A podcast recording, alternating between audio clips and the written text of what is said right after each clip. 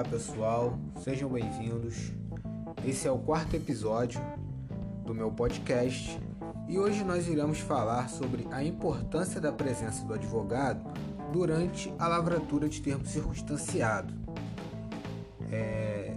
No momento em que uma pessoa é conduzida à delegacia de polícia, seja para a lavratura de termo circunstanciado, seja para prestar depoimento, é de suma importância que se tenha o acompanhamento de um advogado, pois é nesse momento em que de fato começa o exercício pleno do direito de defesa. Pois imagine tal situação: uma pessoa é conduzida à delegacia de polícia por posse de drogas. Na delegacia, presta depoimento e dá sua versão dos fatos, de como conseguiu e de qual era a destinação da droga. Logo após, o delegado de polícia lava um termo circunstanciado, tipificando a conduta do agente no artigo 28 da Lei 11.343, em observância do parágrafo 2 deste mesmo artigo. Algum tempo depois, o MP dá vista e interpreta que a tipificação correta no caso concreto não seria artigo 28, mas sim o artigo 33, tráfico de drogas.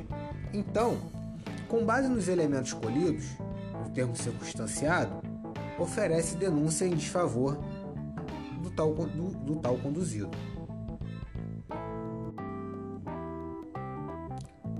Acontece que o conduzido, por estar desacompanhado de um advogado e em momento de tensão, acabou falando algumas coisas que poderiam ter dúbia interpretação aos olhos do MP.